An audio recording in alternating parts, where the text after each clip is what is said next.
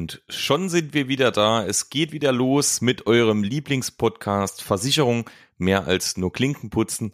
Wir sind wieder hoch motiviert, haben heute wieder ein kleines Einmaleins mit am Start, aber wir sagen natürlich erstmal unserem oder meinem Podcast bei dir Lukas einen wunderschönen guten Morgen. Ja, vielen Dank und auch guten Morgen von meiner Seite an alle Zuhörer. Ja, heute ist es wieder soweit. Es ist Donnerstag, 7 Uhr. Ähm, das heißt für euch eine neue Folge. Heute haben wir uns überlegt, ähm, passend zu dem Thema der letzten Woche, machen wir heute mal das kleine Einmal-Eins der Wohngebäudeversicherung. Letzte Woche haben wir ja eher so über das Thema gesprochen, wie es jetzt generell die letzten Wochen war. Und da haben wir uns gedacht, komm, da machen wir jetzt passend hinterher noch einmal äh, ähm, wirklich eine Auflistung zum Thema Wohngebäude, wie wir das schon mit Hausrat etc. gemacht haben. Und ja, da würde ich sagen, fangen wir einfach an. Am Ende vom Podcast sollte jeder eine Idee davon haben, ob man eine Wohngebäude abschließen sollte oder nicht und auch in welcher Höhe etc. Okay, dann fangen wir mal an. Benedikt. So, so ist es. Lukas, äh, direkt mal eine Frage an dich. Ähm, wir wollen das ja relativ offen halten. Ja. Warum äh, denkst du denn, sollte jemand eine Gebäudeversicherung überhaupt abschließen? Also mit Gebäudeversicherung, ihr dürft euch nicht wundern, ähm, hier gibt's immer den einen oder anderen Begriff, entweder Wohngebäudeversicherung oder nur Gebäudeversicherung. Das ist äh, identisch dasselbe, ne? nur dass einfach bei dem einen äh, Wort quasi Wohnen dann wegfällt, aber im Prinzip hier nicht äh, wundern, dass äh, damit ist das gleiche gemeint. Gut, also meiner Meinung nach ist es so, ähm, wenn man über das Thema Wohngebäude spricht, spricht man ja auch immer gleich über äh, Investitionen, ähm, die jemand getätigt hat, weil wenn ich jetzt ein Wohngebäude da stehen habe, dann habe ich entweder irgendwann vielleicht mal ein Haus geerbt, äh, wo ich Verpflichtungen habe, oder aber ich habe mir äh, selbst das Ganze aufgebaut, ein Haus gekauft, renoviert etc. Meistens steckt halt in so einem Haus sehr viel Geld.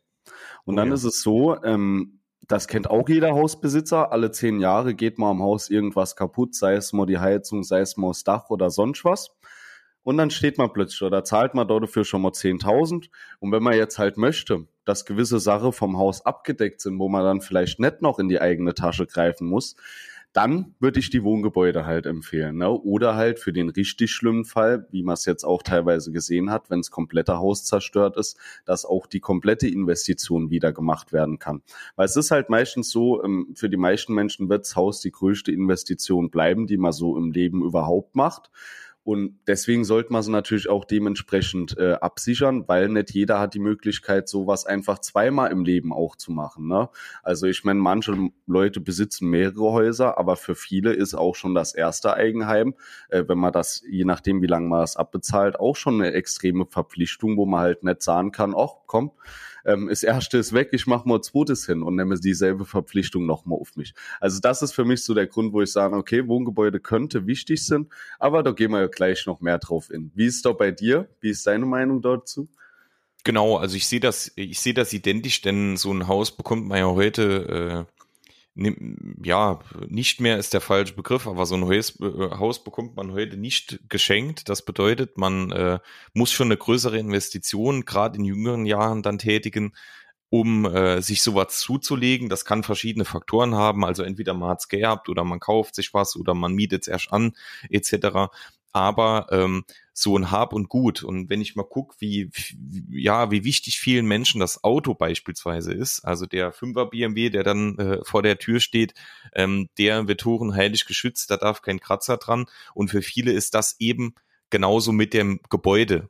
Und ähm, es wäre natürlich schade, wenn man für hunderte tausend Euro äh, sich ein Wohngebäude kauft, das schön renoviert, wirklich dann zu Hause erstellt, entwirft, äh, umsetzt und man sich da wirklich wohlfühlt und dann durch gewisse Gefahren wie Feuer, ähm, durch einen Wasserrohrbruch, durch Elementargefahren, äh, wenn dann dieser Traum zerstört wird und dann plötzlich kein Versicherungsschutz da ist ne, und ihr dann auf den, auf den Schäden sitzen bleibt.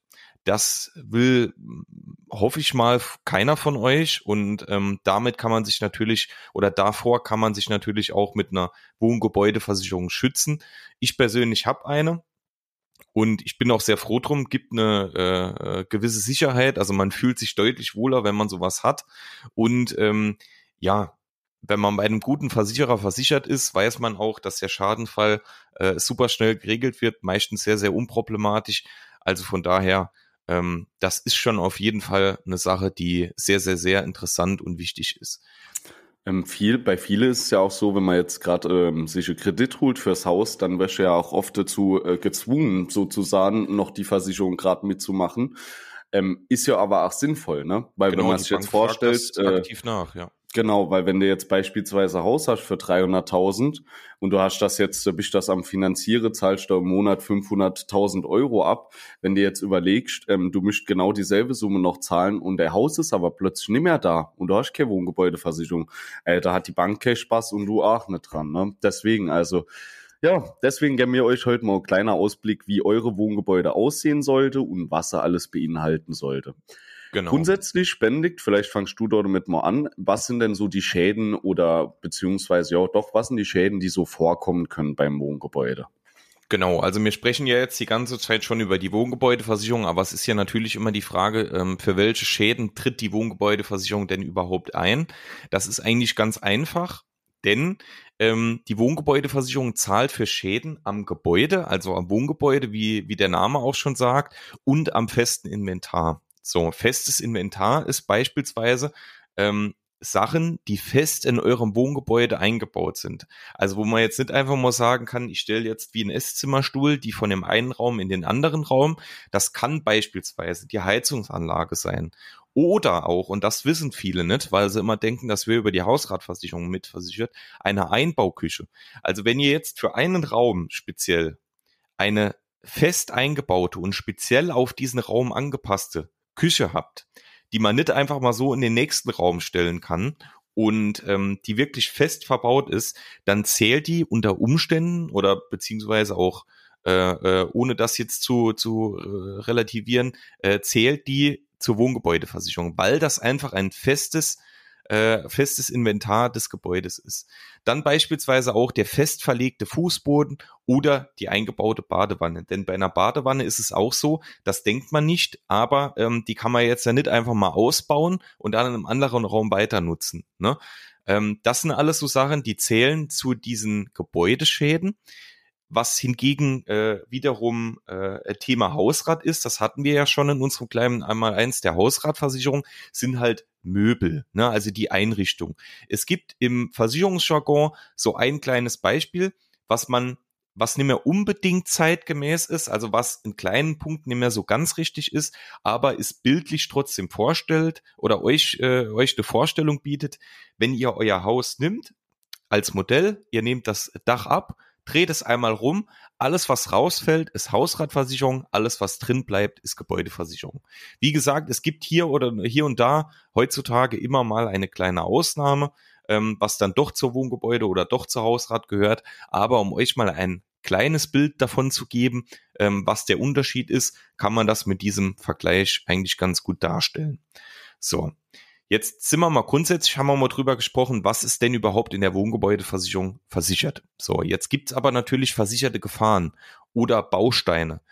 Lukas, was gibt es denn beispielsweise? Du kannst ja mal mit dem ersten Baustein anfangen. Der ist äh, äh, quasi so der Ursprung einer Wohngebäudeversicherung und ähm, ich würde dann mit den nächsten quasi dann genau. Also wie du schon gesagt hast, eigentlich der Ursprung der Wohngebäudeversicherung, ne? Äh, viele wäre das noch Kenner unter dem Namen Feuerversicherung von früher, ne? Also so hieß das ja. Ähm, das ist auch immer noch ein Baustein, der heute versichert ist, Gott sei Dank. Und dazu zählen halt alle Schäden am Haus, die durch ähm, Brand, Blitzschlag, Explosion, Impulsion, äh, Implosion entstehen. Hier auch wieder halt, ähm, dasselbe wie Benedikt eben gesagt hat, hier muss man dann natürlich auch wieder gucken, was ist kaputt gegangen. Ähm, hier ist der Vorteil, das greift auch bei fest eingebauten Elektro äh, elektrischen Installationen. Also dort drunter zählen immer Lampen, Steckdosen, Herd etc. Das sind solche Sachen, äh, äh die dann hierüber auch nochmal mitversichert sind in dem Baustein Feuerversicherung. Jetzt haben wir uns eben schon vor dem Podcast drüber unterhalten. Wir wollen nochmal ein bisschen drauf eingehen. Ähm, Benedikt hat ja mir das auch eben nochmal erklärt, ein Rauchmelder ist in Deutschland Pflicht, ja. Gemäß der Bauverordnung ähm, müsse ja Rauchmelder in verschiedene Räume angebracht sind.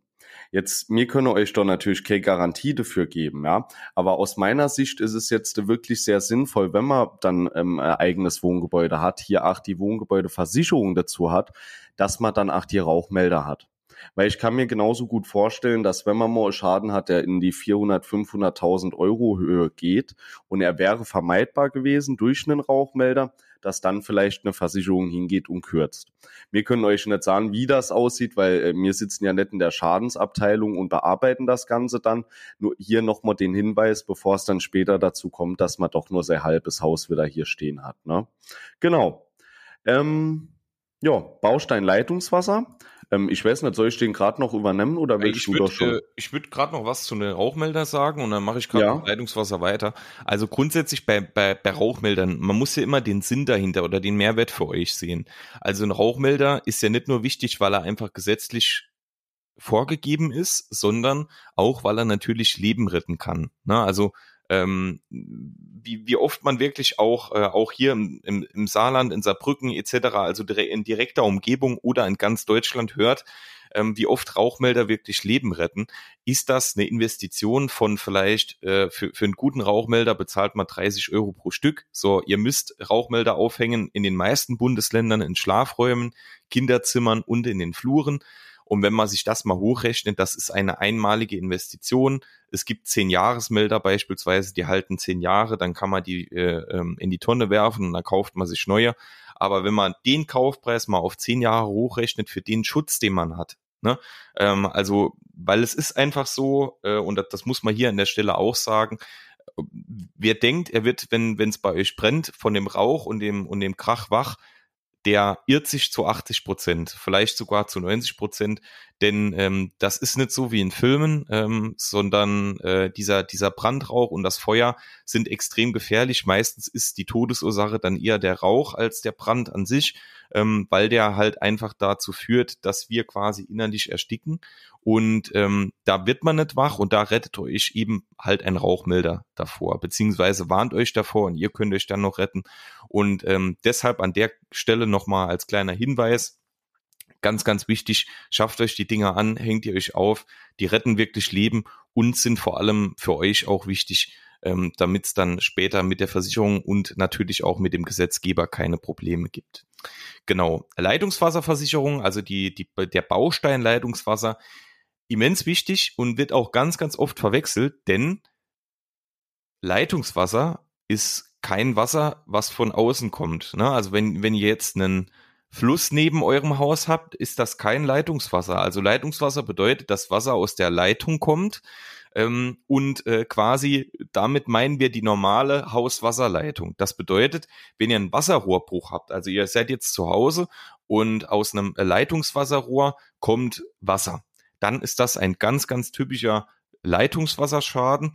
Ähm, den Begriff Leitungswasser habe ich jetzt sehr oft in den letzten zwei Sekunden oder zehn Sekunden genannt, aber ähm, das ist wirklich ein Problem. Also viele können das nicht unterscheiden, was jetzt der Unterschied zwischen normalen Wassereinbruch und dem Leitungswassereinbruch ist.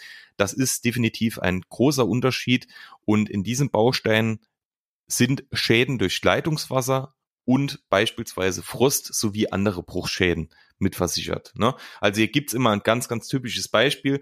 Ähm, wenn jetzt beispielsweise euer, euer Kupferrohr oder welches Rohr ihr immer habt, das äh, Leitungswasserrohr äh, durch Kalk irgendwie zugesetzt wird und dadurch platzt, ähm, dann wäre das im besten Fall ein äh, Versicherungsfall für eure Wohngebäudeversicherung im Baustein Leitungswasser. Genau. Das zum Thema Leitungswasser, mein Lieblingswort heute Morgen. Und ähm, Lukas, für dich geht's jetzt weiter mit der sogenannten äh, oder dem sogenannten Bausteine Sturm und Hagel. Genau, die Sturmversicherung. Ähm, auch wahrscheinlich eine Sache, wo sich viele Leute ein bisschen drüber aufregen, weil ähm, dann kommt plötzlich ein Sturm und vielleicht sind mal ein paar Ziegel abgedeckt vom Dach. Dann meldet man das bei der Versicherung und dann wird einem das erste Mal im Leben gesagt, ähm, ja, Sturmschäden sind aber erst ab Windstärke 8 mitversichert. Ja, also das ist schon das Thema, ganz wichtig. Ähm, äh, viele Versicherer sind doch mittlerweile auch anders, dass sie sagen, es gilt auch schon vorher, aber deshalb immer noch mal selber prüfen. Ähm, grundsätzlich gilt, Sturmschäden sind erst ab Windstärke 8 mitversichert. Und das ist auch für die Versicherung nachzuprüfen. Ne? Wir kriegen ja die Daten vom Wetterdienst dann auch für die Tage. Ähm, deswegen hier immer drauf achten. Dann habt ihr dort aber über die Sturmversicherung auch noch die Hagelschäden mitversichert, was ich auch wirklich sinnvoll finde. Ähm, hier ist es jetzt beispielsweise, wie ich eben schon gesagt habe, als Schadensfall, ähm, es kommt ein Sturm, das Dach wird abgedeckt und muss repariert werden. Das ist jetzt schon ein schlimmer Fall. Ähm, ja, geht auch schon mal in die 1000 Euro. Noch schlimmer wird's dann natürlich, aber wenn du dadurch noch irgendwie Folgeschäden hast, beispielsweise der Dach ist jetzt offen und dann regnet's auch noch rein. Das wäre jetzt beispielsweise ein Folgeschaden durch die Sturmversicherung und das ist dann auch wieder abgedeckt. Ne? Jetzt hier vielleicht nochmal die Differenzierung, weil hier wird schon wieder schwierig mit dem Thema Leitungswasser. Und äh, wieso ist es hier versichert, obwohl es von außen kommt und ja eigentlich kein Leitungswasser ist, weil es ein Folgeschaden durch die Sturmversicherung ist. Ne? Also ihr merkt, da muss man immer ein bisschen aufpassen, so wie Benedikt eben gesagt hat, ist extrem wichtig. Alles, was so innen passiert, etc., Leitungswasser. Ähm, wenn sowas aber passiert, dann sind das Folgeschäden. Da muss man gucken, war es vielleicht durch die Sturmversicherung ausgelöst. Dann kann man das Ganze hier drüber noch regulieren lassen. Genau. So, und jetzt man noch. Das, Luca, ja, kurz, ja. Man kann das vielleicht noch so erklären. Für die Versicherung kommt es immer auf den Ursprung an. Also es gibt bei uns genau, einen Fachbegriff, ja. der nennt sich Kausalität. Das bedeutet ähm, Zusammenhang zwischen äh, dem, dem, der Entstehung der Gefahr und halt dem, dem Versicherungsereignis. Und äh, die, die Kausalität muss natürlich stimmen. Ne? Also der Ursprung, der muss zu dem Schaden passen. Ne? Beispielsweise, wenn es euch jetzt durch das Dach regnet, durch das abgedeckte Dach, dann liegt der Ursprung ja nicht darin, dass ihr gedacht habt, ich stecke jetzt mal mein Dach ab und lass es mal reinregnen, sondern der Sturm hat das Dach beschädigt, das Dach ist kaputt, euch geht der Schutz verloren und ihr könnt jetzt ja eigenständig nicht ein neues Dach eindecken oder den, den Dachstuhl reparieren. Deswegen ähm, meistens, wo Wind ist, wo starker Sturm ist, ist auch irgendwo Regen und dann regnet es da rein und deswegen ist das ein Folgeschaden. So, wenn wir jetzt aber gerade bei Regen sind, können wir direkt auf die Elementarschadenversicherung übergehen, denn darüber hatten wir ja letztes Mal schon gesprochen, da wollen wir jetzt auch heute gar nicht mehr so groß drauf eingehen. Wichtig für euch nochmal, ähm, Elementarschadenversicherung ist ein Baustein deiner Wohngebäudeversicherung, lohnt sich auf jeden Fall immer, ihr habt es gesehen, Rheinland-Pfalz, Nordrhein-Westfalen, immer in der Wohngebäude, immer in der Hausrat, egal ob ihr jetzt unbedingt ganz nah am Fluss wohnt oder auch ein bisschen weiter weg. Natürlich solltet ihr das immer noch mal mit einem Experten abklären, ob es für euch auch wirklich Sinn macht, aber ähm, grundsätzlich kann man sagen, dass man immer drüber nachdenken sollte, ähm, weil klar, es kostet ein bisschen mehr, aber den Schutz, den ihr dafür bekommt, ähm, rechtfertigt dieser Preis äh, definitiv. Ne? Und ähm, grundsätzlich, was sind es für Schäden, die darin versichert sind? Überschwemmung, Erdbeben, Erdrutsch, Lawine oder Starkregen. Ne? Das ist, und ihr seht, hier ist jetzt der Regen an sich, also der Starkregen an sich auch schon mitversichert. Die Überschwemmung ist mitversichert. Ähm, all diese Themen, wenn ihr keine Elementarversicherung habt, dann sind diese Themen ausgeschlossen und nicht versichert. Also, ähm, wichtig, denkt da unbedingt drüber nach, meldet euch bei eurem Versicherungsansprechpartner und lasst den mal drüber schauen mit euch zusammen, ob das sich für euch lohnt, ob das sinnvoll ist oder eben nicht. Also vielleicht gerade noch mal zu dem Punkt Elementar, auch noch von meiner Seite aus, wenn man mal so überlegt, ähm, teilweise fahren Leute Autos für 80.000 Euro und versichern die für 2.000, 3.000 Euro im Jahr. Ähm, aber wenn ich dann ein Haus habe dann ist plötzlich die Elementar für nochmal 1500 Euro im Jahr mehr zu viel oder zu teuer im ersten Moment. Aber man sollte halt immer überlegen, man, man versichert hier wirklich ein Auto für 80.000 mit 2.000 Euro im Jahr wieso sollte man sein Haus für 3, 400, 500.000 nicht noch den kleinen Elementarschutz dazu gönnen, wo man dann wirklich sagen kann, okay, jetzt habe ich die Sicherheit. Also ich habe mir doch gerade die letzte Zeit auch selber nochmal Gedanken drüber gemacht, weil mir als Vermittler geben ja auch immer Empfehlungen raus und äh, sprechen mit dem Kunden da offen drüber. Aber ich bin mittlerweile der Meinung, gerade wenn man im Risikogebiet lebt und man hat dort ein Wohngebäude und es ist einem wichtig, dann sollte man gucken, dass man das irgendwie hinbekommt. Ne? Es ist natürlich auch immer so, viele bieten dann gar keinen Versicherungsschutz an für Elementar, je nachdem, wo man jetzt sich jetzt befindet. Ne? Aber sobald es halt möglich ist, sollte man die Rechnung machen, ob sich das Ganze nicht wirklich lohnt. Ne?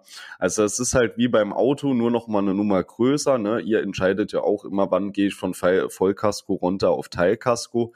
Nur in dem Fall geht es um 200, 300.000 Euro. Es geht um den Ort, wo ihr am Ende vom Tag auch wirklich schlafen geht. Ihr esst dort. Äh, es ist noch mal ein bisschen mehr als ein Auto, also sollte man sich überlegen, wie man hier das Verhältnis setzt. Ne?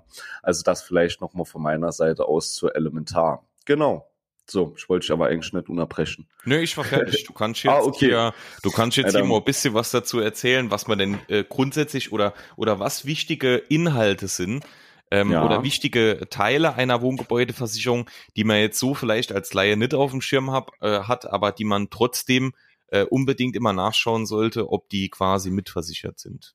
Ich denke, es hängt mittlerweile jedem aus den Ohren raus, weil bei jedem einmal eins ist das gefühlt der Zusatzbaustein, äh, äh mit dem ich anfange, und zwar die grobe Fahrlässigkeit. Ja, also immer mitversichern, egal wo ihr das Häkchen seht, ist mir egal wo, einfach immer anklicken und mitnehmen. Als Beispiel jetzt für die Wohngebäude. Ähm, ja, ihr habt im Winter die Heizung aus und deshalb bricht der Wasserrohr, ihr kriegt eine Leitungswasserschade. So, fertig aus. Im Winter sollte man eigentlich heizen. Die Rohre sollte durchgehend irgendwie über dem Nullpunkt sind. Ist das nicht der Fall und es bricht deswegen Wasserrohr, kann hier die Versicherung sagen, okay, hier jetzt wäre das schöne Wort von Benedikt, hier besteht eine Kausalität zwischen dem, was ihr gemacht habt oder nicht gemacht habt und was daraus entstanden ist. Und dann kann man hier kürzen. Deswegen grobe Fahrlässigkeit einfach mitversichern. Ja. Dann, ähm, da haben wir ja auch letzte Woche, glaube ich, ein bisschen drüber gesprochen, über die Themen Abbruch und Aufräumkosten. Ja, das ist sowas, das steht bei vielen Versicherer eher im Kleingedruckten, ist jetzt nicht immer unbedingt äh, äh, eins von den Superbausteinen hier, die direkt genannt werden. Aber dennoch sollte man ein bisschen drauf gucken, dass diese Sachen mitversichert sind. Darunter zählt beispielsweise jetzt, äh, ähm, wenn mein Haus wirklich komplett abbrennt, ja, muss man sich ja vorstellen, dann ist es ja nicht wie Asche, nur noch äh, äh kleines Häubchen, man kann es wegpusten. Ne, hier müsse Sache abtransportiert werden. Je nachdem, was passiert ist, muss vielleicht auch der Boden äh, ähm, gereinigt werden wieder. Und das sind alles Kosten, die darüber entstehen und die auch darüber versichert sind. Ne? Also deswegen da vielleicht auch wenigstens einmal einen Blick drauf werfen. Das muss man jetzt nicht alle drei Jahre aktualisieren, aber ist doch schon sinnvoll, wenn man hier äh, guter Grundschutz hat. Genau. Dann Folgen von Überspannungsschäden. Jetzt ist es hier äh, ähm, auch wieder für viele schwierig dann zu entscheiden, okay, welche Teile gehören jetzt bei Überspannungsschäden zu Hausrat und welche Teile gehören eigentlich zur Wohngebäude. Ähm, meiner Meinung nach ist es halt so, äh, ähm, man muss ja auch wieder gucken, wir haben euch ja vorher erklärt, wie sieht's bei Hausrat aus, da hat Benedikt eigentlich einen guten Punkt genannt. Wenn ich jetzt mein Haus umdrehe, und all das, was rausfällt, das ist die Hausrat. Ja, alles, was jetzt auch an Elektronik fest mit meinem Wohngebäude verbunden ist, zählt jetzt für diese Überspannungsschäden dann auch äh, ähm, über die Wohngebäudeversicherung. Genau. So. Ähm, ja, also das sind so meiner Meinung nach aber auch schon mal drei äh, äh wichtige Bausteine. Es gibt noch viele andere. Wir haben uns die auch vorher angeguckt. Ähm, ich weiß nicht, Benedikt, was ist deiner Meinung nach noch so ein wichtiges vielleicht? Weil es gibt da wirklich so viele, dass man jetzt nicht genau sagen kann, man nennt jetzt alle. Ähm, deswegen haben wir uns mal die wichtigsten rausgesucht. Genau, ähm, ich fliege gerade mal noch über den Rest drüber. Also prinzipiell, was auch immer sinnvoll ist, wo ihr auch drauf achten solltet, ähm, zählt auch mehr oder weniger zu den Abbruch- und Aufräumkosten, ist aber nochmal einzeln aufgeführt, mehr Kosten durch behördliche Auflagen. Also wenn jetzt quasi euer Haus genau. abbrennt durch das Löschwasser etc., dann der, der äh, Erdboden verunreinigt äh, ist beziehungsweise kontaminiert ist, kann es sein, dass die Behörde sagt, äh, lieber Herr Philippi, Sie dürfen einmal das Erdreich äh, äh, reinigen lassen, beziehungsweise dann ausgraben und äh, neues Erdreich rein dann kostet das ordentlich äh, Kohle und um das zu umgehen, äh, sollte man diesen Baustein haben, denn dann ist die Dekontamination von ganz schwieriges Wort, habe ich schon Probleme seit meinem seit meiner Kindheit damit ähm, von von Erdreich äh, mitversichert. Dann Wasser und Wasserableitungsrohre. Sehr wichtig, ja. Ähm, genau, äh, in diesem Baustein sind quasi die Rohre auf dem Versicherungsgrundstück ähm, und auch die Rohre außerhalb. Also es führen ja Wasserableitungsrohre quasi von eurem Grundstück weg und natürlich Wasserzuleitungsrohre auch außerhalb eurem Versicherungsgrundstück zu euch. Und ähm, wenn die kaputt gehen, dann seid ihr trotzdem dafür haftbar zu machen, aber die sind ja nicht auf eurem Grundstück und ohne diesen Baustein oder ohne diesen Inhalt sind die nicht versichert. Und dann haben wir noch den letzten Punkt und der ist auch ganz schnell erledigt. Ähm, die Feuerrohbauversicherung. Also wenn ihr neu baut oder ähm, ganz, ganz stark renoviert, solltet ihr immer darüber nachdenken, schon relativ frühzeitig ähm, euch mit der Wohngebäudeversicherung auseinanderzusetzen. Denn wenn ihr einen Rohbau habt, ähm, kann man quasi so eine Vorstufe einer Wohngebäudeversicherung abschließen. Das bedeutet, dann ist dieser Rohbau gegen Feuer versichert. Also wenn ihr jetzt den Rohbau, wenn der komplett abbrennt, dann habt ihr zumindest die Gefahr Feuer abgesichert. Das ist noch keine vollwertige Wohngebäudeversicherung, aber ähm, die Gefahren, die dann entstehen, sind zumindest mal für den Rohbau versichert. Die kostet auch nicht ganz so viel und macht absolut schon mal Sinn. Manchmal ist es sogar ganz kostenlos, ne? So ist Wenn es, genau. der Hauptvertrag übergeht. Ja, also das ist wirklich eine gute Sache.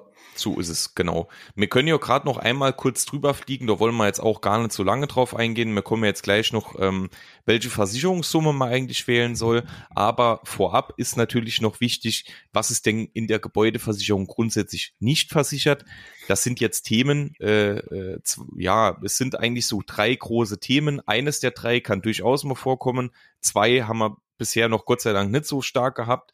Ähm, das ist einmal Krieg Ne? Also Kriegsschäden oder Folgen von inneren Unruhen ersetzt die Wohngebäude nicht. Also wenn jetzt ein, ein Flieger oder ein Panzer auf euer Haus schießt, ich will jetzt gar nicht lachen, weil das, äh, ist, ist natürlich in, in vielen Ländern ist das leider äh, leider der Alltag. Ähm, deswegen äh, ist, ist das immer ein bisschen schwierig. Aber äh, hier in, in Deutschland beziehungsweise in Europa äh, sind meistens in Gebäudeversicherungen diese Kriegsschäden nicht versichert. Dann natürlich Kernenergie. Also wenn bei, wenn jetzt hier im, im Saarland beispielsweise Kartenom äh, explodiert und dadurch mein äh, Haus zu Schaden kommt, äh, was es mit Sicherheit machen wird, ähm, dann äh, wäre das quasi nicht versichert. Und, und ähm, das ist wieder das Pendant zum Thema grobe Fahrlässigkeit, Vorsatz. Ähm, wenn du jetzt natürlich vorsätzlich dein Haus ansteckst, ähm, weil du dir einfach ein neues bauen willst, dann ist das natürlich auch kein versicherter Schaden. Genau. Gut, dann sind wir da mal kurz drüber geflogen. Dann haben wir jetzt mal einen groben Überblick. Aber jetzt ist ja natürlich ähm, die Frage, ja. Vielleicht noch gerade, ähm, ähm, was nicht so in der Grundsicherung enthalten ist. Ja. Ähm, vielleicht, äh, da habe ich nämlich eben noch was Wichtiges gelesen. Und zwar Wasser, das aus einem Aquarium ausgelaufen ist. Das zählt natürlich auch nicht als Leitungswasser. Ja, deswegen, ich glaube, das hatte man auch beim kleiner einmal eins der Hausratversicherung gesagt, aber an alle Aquariumbesitzer das bitte in der Hausratversicherung nochmal mit angeben, weil das geht hierüber nicht. Kann man aber auch teilweise bei Wohngebäudeversicherungen noch mit einschließen. Ne? Also hier auch nochmal drauf achten. Ähm, dann leichter Sturm, also wie ich auch eben schon gesagt habe, bei manchen Versicherern kann man mittlerweile auch diese Vorstuf, äh, Vorstufen vor Windstärke 8 mit versichern. Da sollte man dann natürlich auch drauf achten, wenn man das möchte, kann man das Ganze machen. Und ähm, Kurzschluss- und Senkschäden war es noch gewesen, genau. Also die sind ja auch schon teilweise in der Hausrat über Zusatzbausteine mitversichert, sind aber in der Wohngebäude, in der Grundabsicherung auch nicht enthalten. Also wenn ihr das wollt, auch wieder extra anfragen. Genau. Ähm, wie Bendig gesagt hat, gehen wir jetzt noch auf die Versicherungssumme ein. Willst du das machen? Oder gerne, soll ich das? Gerne, Gut, dann mach gerne, du das. Gerne. Ähm, Versicherungssumme, das ist in Wohngebäude ähm, meist, also im Großteil ist es immer der sogenannte gleitende Neuwert. Denn gleitender Neuwert steht dafür, dass quasi, wenn euer Haus komplett zerstört wird, dass euer Haus dann zu einem Neuwert versichert ist, der quasi mitwächst. So. Grundsätzlich ist es ja so, man kann ja jetzt nicht sagen, wenn äh, man jetzt quasi einen Neuwert bestimmt im Jahr 2001, dass das Haus im Jahr 2021 noch den gleichen Neuwert hat. So, um hier eine Unterversicherung zu umgehen. Also äh, Unterversicherung kennt ihr den Begriff, den hatten wir ja schon öfter. Ähm, quasi es entsteht ein Schaden und die Versicherungssumme ist nicht hoch genug, um euren Schaden abzudecken, dann ist das eine sogenannte Unterversicherung. So und um dieser Unterversicherung zu entgehen, gibt es die sogenannte gleitende Neuwertversicherung. Das bedeutet, ähm, der gleitende Neuwert passt quasi die Versicherungssumme jährlich ähm, an die Wertentwicklung des Gebäudes an und das Ganze funktioniert mit einem Wert aus dem Jahre 1914, beziehungsweise ähm, das wird dann auf einen Wert 1914 zurückgerechnet in Goldmark und der gibt quasi den, ja, die praktischen ist ein bisschen schwierig, die theoretischen Baukosten aus dem Jahre 1914 an. So, das Ganze funktioniert so, ihr rechnet den Neuwert durch quasi den sogenannten Baupreisindex, äh, Baupreisindex, ja, es ist noch früh, und dann habt ihr äh, diesen Wert in Goldmark von 1914. So. Und dieser wird jährlich angepasst und sichert euch quasi davor, dass ihr äh, in einem Versicherungsfall dann unterversichert seid. Hab ich bei mir persönlich auch, ähm, kommt für die meisten eigentlich äh, sehr, sehr, sehr, sehr gut in Frage, denn ähm, hier kann man wirklich eine Unterversicherung ähm, absichern, also dass quasi es nicht zu einer Unterversicherung kommt.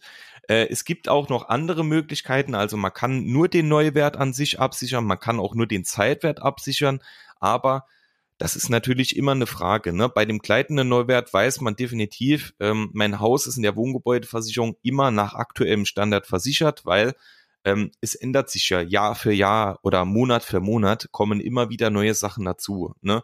Ähm, Sachen der, also äh, gesetzliche Vorschriften, einfach zum Thema äh, Umweltschutz ne? oder Bauvorschriften oder dies und das. Also all diese Themen, da werden wir jedes Jahr wird es ein bisschen schwieriger. Jedes Jahr wird, kommen nochmal neue Sachen dazu und ähm, dann kann ich natürlich Jahr mit Jahr nicht vergleichen. Und da muss ich mich so absichern, dass ich quasi immer den Neuwertgleiten mitversichert habe und dann natürlich weiß, wenn mein Haus komplett zerstört wird, dann äh, bekomme ich es auf jeden Fall zu dem aktuellen Neuwert dann ersetzt. Genau, also äh, von mir auch nochmal die Empfehlung, wirklich immer gleitenden Neuwert zu wählen. Ähm, vielleicht kann man es auch nochmal so erklären. Ähm, wenn ihr jetzt heute ein Haus baut, dann äh, bin ich mal ziemlich sicher, dass wenn in zehn Jahren das Haus weg wäre, wegen irgendeiner Zerstörung und ihr müsstet es neu hinstellen, dass der Kaufpreis oder der Baupreis ein ganz anderer ist. Ne? Also das mit dem Wert von 1914 hat ja auch immer ein bisschen damit zu tun, dass die Baupreise so in die Höhe gehen. Ich kann mir auch gut vorstellen, dass jetzt wieder ähm, viele Wohngebäudeversicherungen teurer werden einfach weil die Baupreise sich jetzt gerade durch Corona auch wieder verändert haben. Ne? Da hast du irgendwo Lieferengpässe etc. Dann wird es wieder diese, dieses Jahr eine Anpassung geben in der Versicherung. Ne? Das auch vielleicht gerade noch an der Stelle, weil das erklärt es eigentlich ganz gut. Viele beschweren sich ja immer, dass die Wohngebäude jedes Jahr teurer wird. Ne? Aber das liegt genau damit zusammen, dass man halt gucken muss, ähm, dass ihr in 10, 20 Jahren nach Versicherungsabschluss auch immer noch dieselbe Menge an Geld erhaltet und das Haus genauso wieder aufbauen könnt. Weil das Problem ist, wenn ihr vielleicht dieses Jahr ähm, 300.000 Euro für das Haus zahlt, kann es sein, dass ihr in 10 Jahren mit dem wirklich identischen Bau auf 400.000 Euro kommt. Und dann ist immer die Frage, so jetzt hat, habt ihr es damals gebaut, habt ihr es hinbekommen, in zehn Jahren nochmal die 100.000 zu sparen, zur Seite zu legen, so dass es dann im Fall der Zerstörung auch wirklich da ist und man nochmal 400.000 bezahlen kann? Das ist immer das Problem. Ne? Also deswegen wirklich hier ähm, K-Empfehlungen für Neuwert, Zeitwert etc. immer gleitender Neuwert wählen. Genau. So ist es. Hast du denn noch etwas auf dem Herzen? Nee, also mir hatte jetzt heute Morgen noch drüber gesprochen, ob man noch mal was muss man im Schadensfall äh, machen, sowas reinnehmen. Aber ich meine, äh, da könnt ihr einfach auf die andere Folge noch mal gehen. Ich glaube, da haben wir auch einen äh, Podcast dazu gemacht. Ja, also grundsätzlich denke, das war's zur Wohngebäude ähm, jedem sollte jetzt auch klar sein, dass wenn man Hausbesitzer ist und ähm, wenn einem daran was liegt, dass man dann gucken sollte, dass man ein Wohngebäude hat. Die Frage ist dann halt immer noch, ihr habt es ja gemerkt, ähm, wie weit gehe ich, habe ich Elementar dabei, welche Bausteine kommen noch dazu. Aber ich denke, jedem ist klar, dass es schon eine sehr, sehr sinnvolle Versicherung ist. Aber nee, genau. das war's. Was man definitiv noch sagen kann, also in einem Schadenfall ähm, zwei Dinge zu beachten oder jetzt mal grob zwei Dinge, wie gesagt, wir hatten das Thema ja schon wirklich oft. Ähm, zwei Dinge zu beachten. Es gibt, wenn, also wenn beispielsweise, wir gehen jetzt mal davon aus, durch einen Sturm wird euer Dachstuhl abgedeckt. So, dann gibt es eine oder habt ihr als Versicherungsnehmer eine sogenannte Schadenminderungspflicht. Das bedeutet, ähm, euer Dach ist jetzt abgedeckt, es regnet jetzt, so, und das Unwetter ist vorbei dann macht es natürlich keinen Sinn, wenn ihr den Dachdecker anruft, der Dachdecker sagt, ey, wir kommen in vier Wochen, dass man dann den Dachstuhl so stehen lässt. Das geht natürlich nicht, denn durch den Regen, durch den weiteren Sturm, durch Wettereinflüsse, durch Tiere und so entsteht ja dann noch ein viel, viel größerer Schaden, als eigentlich da war. Schadenminderungspflicht bedeutet, ihr müsst mit euren Mitteln, Ne, also da wird jetzt auch nicht von euch verlangt, dass ihr einen neuen Dachstuhl setzt und äh, den eindeckt, sondern ihr müsst mit euren Mitteln, beispielsweise einer Plane oder sonstigen Dingen oder auch in der Zusammenarbeit dann mit dem ähm, mit dem Dachdecker provisorisch euch einen Schutz überlegen, dass der Schaden nicht noch schlimmer wird. Das nennt sich Schadenminderungspflicht. Die habt ihr als Versicherungsnehmer. Das liegt ja auch in eurem Sinne, dass jetzt quasi nicht nur das Haus dann nochmal überflutet wird oder sich irgendwelche Tiere einnisten, was weiß ich. Ähm, das ist noch ein wichtiger Punkt und natürlich im Schadenfall, ihr solltet ja einen guten Ansprechpartner haben ruft direkt den an, der kommt vorbei, nimmt mit euch den Schaden auf, kann euch grob schon sagen, was versichert ist und was nicht versichert ist. Und ähm, ihr wisst, wir sagen jetzt immer, ein guter Ansprechpartner ist alles. Ähm, einfach anrufen, der kommt dann vorbei und gibt euch natürlich eine gewisse Sicherheit, äh, dass er sich um alles kümmert. Genau. Gut. Falls, falls ihr den noch nicht habt, den guten Ansprechpartner, denkt immer dran, ähm, weil viele gehen ja hin, jetzt habe ich ähm, gerade den Schaden entdeckt und dann will ich das direkt reparieren, beziehungsweise ich will was provisorisch machen, wie Benedikt sagt, um den Schaden zu vermindern. Macht um unbedingt vorher immer Bilder wie es original ausgesehen hat. Ne? Äh, das wird euch euer Ansprechpartner auch nochmal sagen, beziehungsweise er kommt vielleicht sogar vorbei und macht die Bilder selbst. Ähm, aber das ist auch ein wichtiger Punkt, ne? damit ihr das später ohne Probleme dann einreichen könnt. Ist halt blöd, wenn man dann schon wieder alles eigentlich selbst geknaubt hat irgendwie und dann sieht es vielleicht auf den Bildern gar nicht mehr so dramatisch aus. Deswegen immer aufschreiben, wie lange ihr gearbeitet habt, ne, woran und äh, macht Bilder von vorher und nachher. Genau. So ist es, so ist es genau. Gut, dann haben wir das einmal eins der Wohngebäudeversicherung auch schon wieder geschafft. Der äh, Wohngebäude-Handwerkskoffer ist äh, voll. Ihr habt einen Überblick, was ist denn so in der Wohnge äh, Wohngebäudeversicherung überhaupt äh, Stand der Dinge, was sollte man, auf was sollte man achten, warum sollte man die haben? Wir denken, wir haben euch da einen kleinen Überblick gegeben. Wenn ihr dazu Fragen habt, schreibt uns gerne wie gewohnt über unsere Social Media Kanäle. Und ja, wir hoffen, ihr hattet Spaß beim Hören. Vielen, vielen Dank, dass äh, auch unser Podcast immer erfolgreicher wird. Wir sind jede Woche erstaunt, dass es doch immer wieder Zuhörer, äh, immer mehr Zuhörer werden.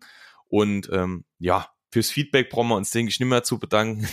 Das kommt ja jede Woche, da sind wir sehr, sehr froh drum.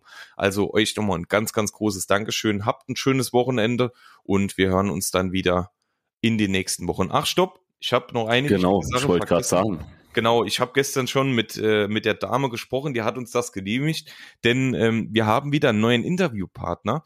Ähm, eine äh, junge, junge Frau, die ich noch aus Schulzeiten kenne, ganz, ganz liebe, die Julia. Und die Julia hat sich äh, quasi nebenberuflich selbstständig gemacht mit einem ganz, ganz tollen Thema, denn sie, sie organisiert, plant und äh, setzt Hochzeiten um.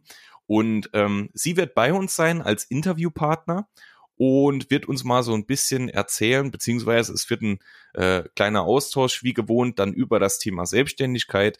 Da freuen wir uns drauf. Das wird oder das Interview wird wahrscheinlich in den nächsten Wochen stattfinden. Wir brauchen da ein bisschen Vorlaufzeit, weil wir natürlich alle sehr eingebunden sind. Aber da könnt ihr schon mal euch unbedingt drauf freuen.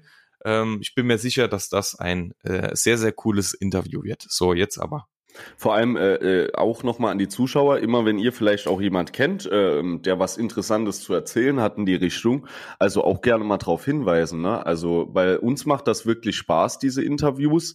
Und ähm, ich denke, das ist auch immer ein extremer Mehrwert für alle. Also wenn sich da drei ähm, junge Leute oder generell die Leute unterhalten, es entsteht eine Diskussion draus, da kann man hier viel für sich selbst mitnehmen auch nochmal. Ne? Also wenn ihr jemand kennt, der auf sowas Lust hätte, könnt ihr das Ganze auch ähm, einfach gerne in die Kommentare schreiben, ihn verlinken oder uns einfach privat eine Nachricht schreiben. Und ja, dann gucken wir, ob das Ganze stattfindet. Ne? So ist es, genau. Das klingt doch gut. in dem Sinne, auch von meiner Seite aus, tschüss, schönes Wochenende, viel Spaß beim Hören, beziehungsweise den hatte da schon. Und ja, in dem Sinne, Ale. Bis dann. Ciao, ciao. Ciao.